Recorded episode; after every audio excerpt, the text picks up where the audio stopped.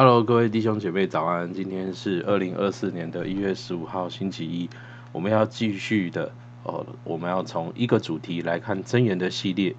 那今天的主题呢，一样是在讨论朋友关系，主题是朋友诚实的劝教。那在昨天的论朋友当中呢，讲到朋友乃时常亲爱，弟兄为患难而生。我们生命当中的好朋友呢，往往是因为我们呢有共同的兴趣。哦爱好、话题、价值观，所以我们变得越来越亲密。那我们生命中也有一些朋友呢，在我们生命当中重要的历程，可能是哦我们失恋的时候啊，家里有变故的时候啊，哦或者是我们创业的时候，我们需要很多资源，我们需要知识人脉的时候，诶，他们帮了我们一把，我们就开始好像变得跟他更麻吉，因为呢他在患难的时候呢，好像出现在我们的生命当中。给了我们及时的帮助，但是呢，再怎么样的亲密关系呢，再怎么样的好像拜把兄弟哦，好朋友、好麻吉、好伴侣，我们生命当中面对人，我们一定都会有冲突。而今天的经文呢，就是在讲我们要怎么样，好像在那个冲突的当中跟朋友来相交。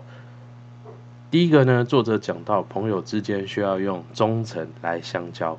在箴言的二十七章六节这边说到，朋友家的伤痕出于忠诚，仇敌连连亲嘴却是多余。我们可以看到箴言里面有很多这种正反对比的哦，这种一句话的格言。那我觉得这句话也是真的讲得非常的好。有时候对我们忠诚的朋友，对我们跟我们关系很亲近的人，好像是正因为他们跟我们亲近。所以呢，会在我们的情绪，在我们生命当中，好像留下一些伤痕。但是这样的忠诚的朋友留下的伤痕，好像还好过那个仇敌跟我们连连亲嘴。为什么呢？其实我们可以，好像在那个冲突当中，我们可以练习去 ICU 自己与对方的关系。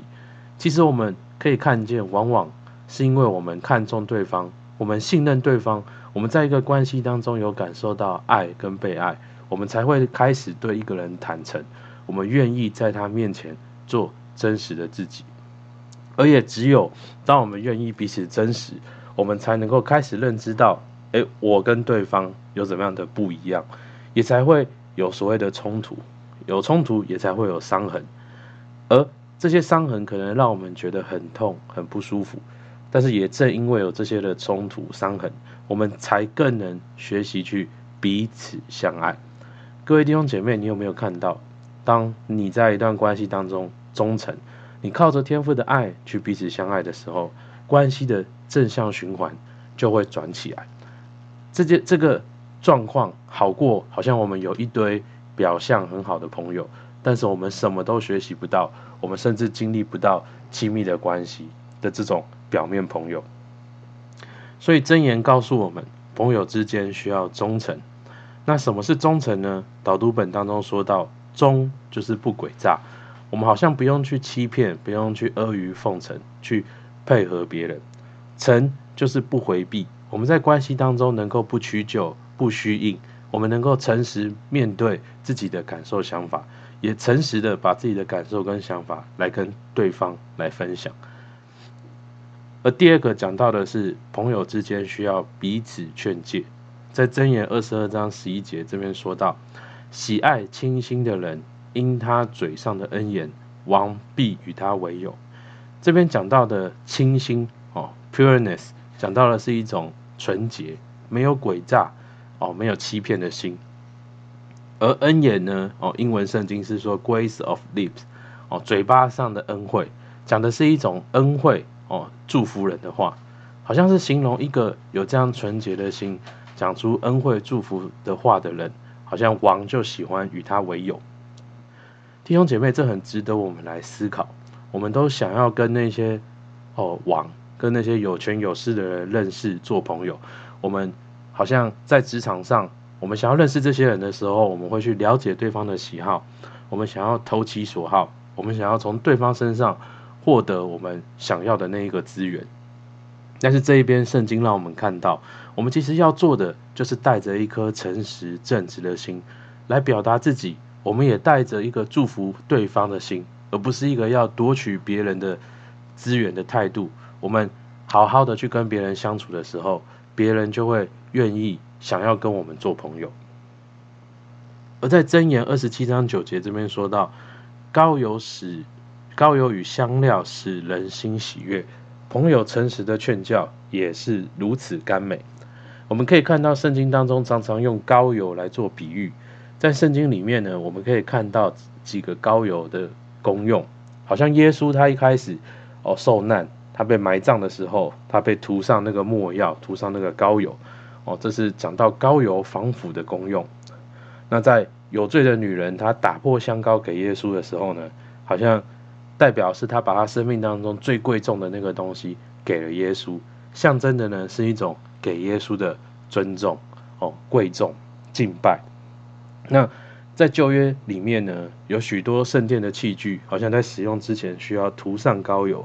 那这边膏油象征的是一种分别为圣哦，好像这个东西是圣殿专用的哦，分别为圣的概念。弟兄姐妹，你有没有看到，其实朋友诚实的劝诫也是有如此的功用？朋友好的劝诫就能够防止我们的生命。腐败退化，朋友的劝诫能够让我们生命成长更尊贵、更丰盛。朋友的劝诫能够帮助我们回到神的计划当中，分别为圣，归给神。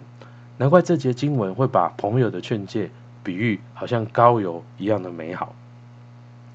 当然呢，这个劝诫是要强调的是朋友诚实的劝教哦，才是好像高油一般的甘美。那什么是朋友诚实的劝教呢？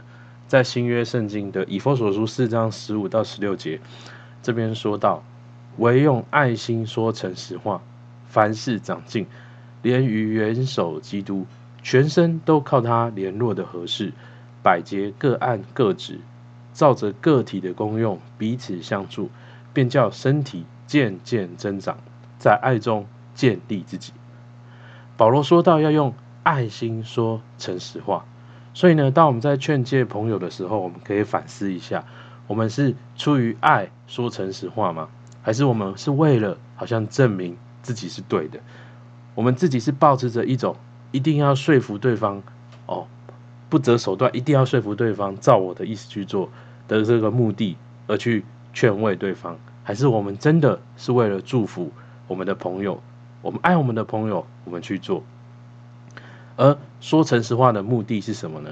哦，这边讲到说诚实话的目的是为了要让我们彼此能凡事长进，连于元首基督。